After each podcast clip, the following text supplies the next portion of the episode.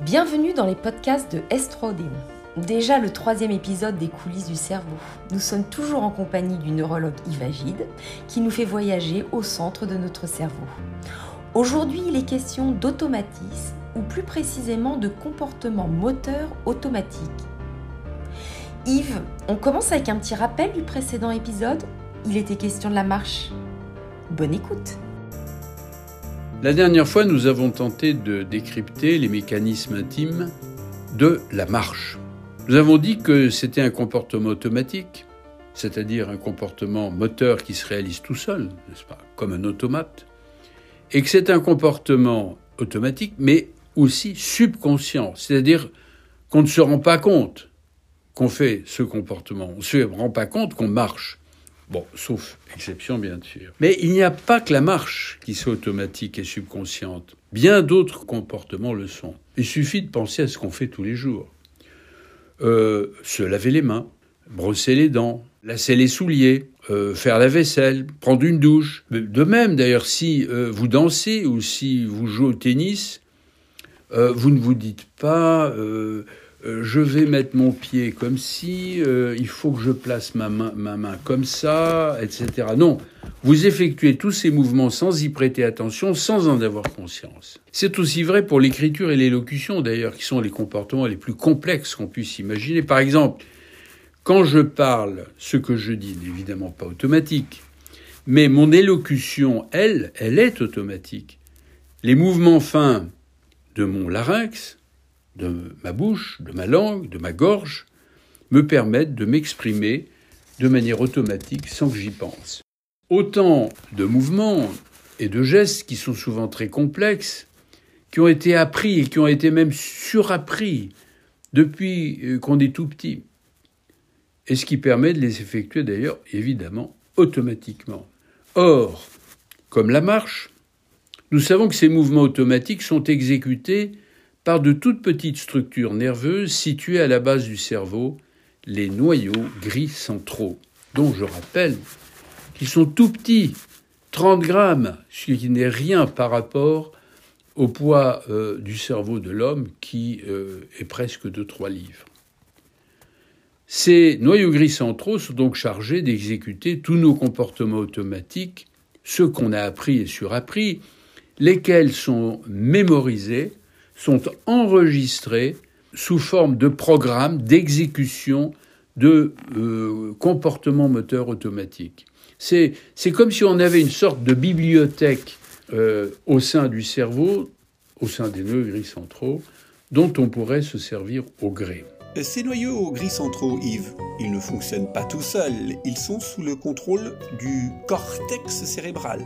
Cette euh, fine couche de neurones qui se trouve à la périphérie du cerveau. Enfin, elle n'est pas si petite, elle n'est pas épaisse, mais elle contient quand même 20 milliards de neurones, sachant que, je rappelle que dans le cerveau, on a environ 80 milliards de neurones, c'est-à-dire un quart des neurones sont dans ce cortex cérébral, et ce cortex cérébral peut déclencher ou stopper le fonctionnement des nœuds gris centraux, et donc déclencher ou stopper l'ensemble de nos mouvements automatiques subconscients. Et justement, Yves, pour saisir euh, au mieux le rôle des noyaux gris centraux dans le déclenchement de ces mouvements automatiques, on va s'intéresser aux noyaux gris centraux, évidemment, mais quand ils sont altérés. Ils sont altérés dans une maladie bien connue, la maladie de Parkinson.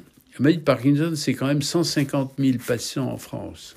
Cette maladie est caractérisée par l'altération de nos mouvements automatiques, ce qui entraîne chez le patient trois symptômes essentiels, les plus connus.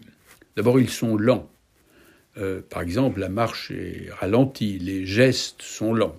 Deuxièmement, la raideur, une impression de rigidité dans les membres que le clinicien peut facilement retrouver. Et puis enfin, troisièmement, un tremblement qui est très particulier parce que c'est un tremblement de repos.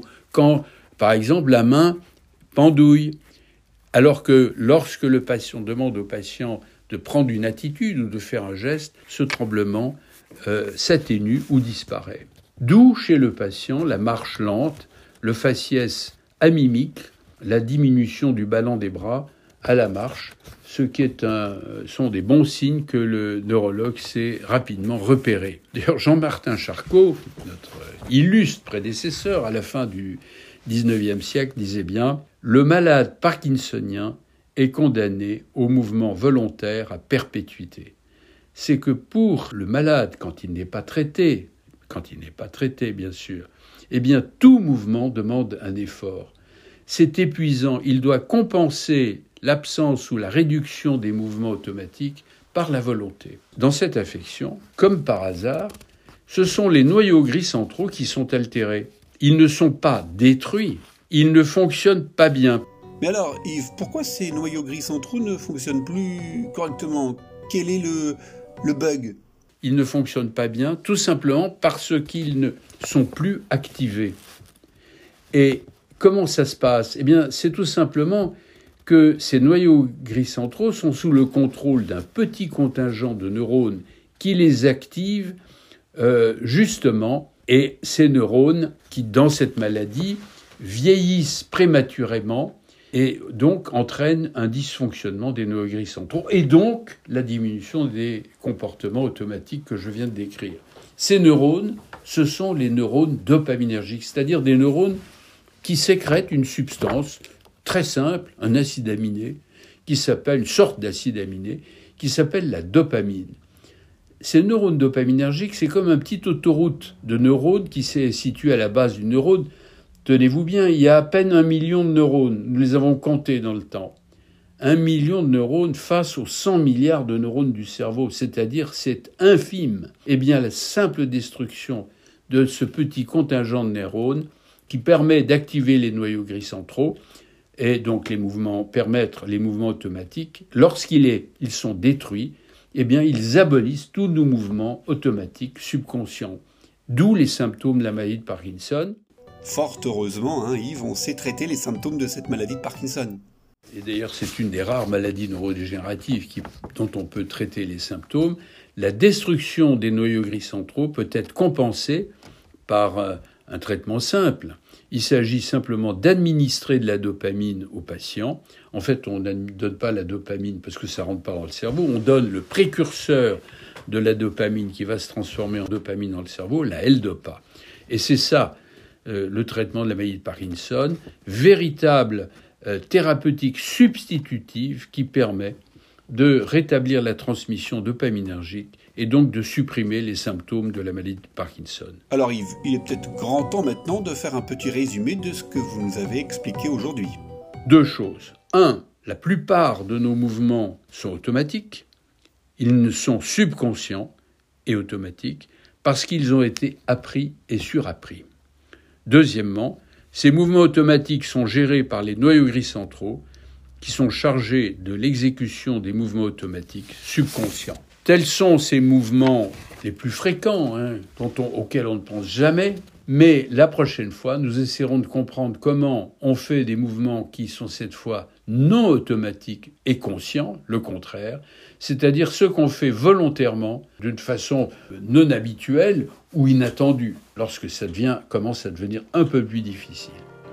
Rendez-vous est pris Yves pour euh, s'intéresser à la question de ces mouvements qui requièrent plus d'efforts. C'était euh, le troisième épisode des coulisses du cerveau.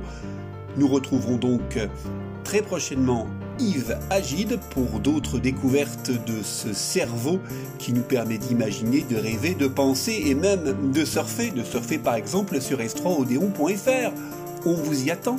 À très bientôt et vive la curiosité.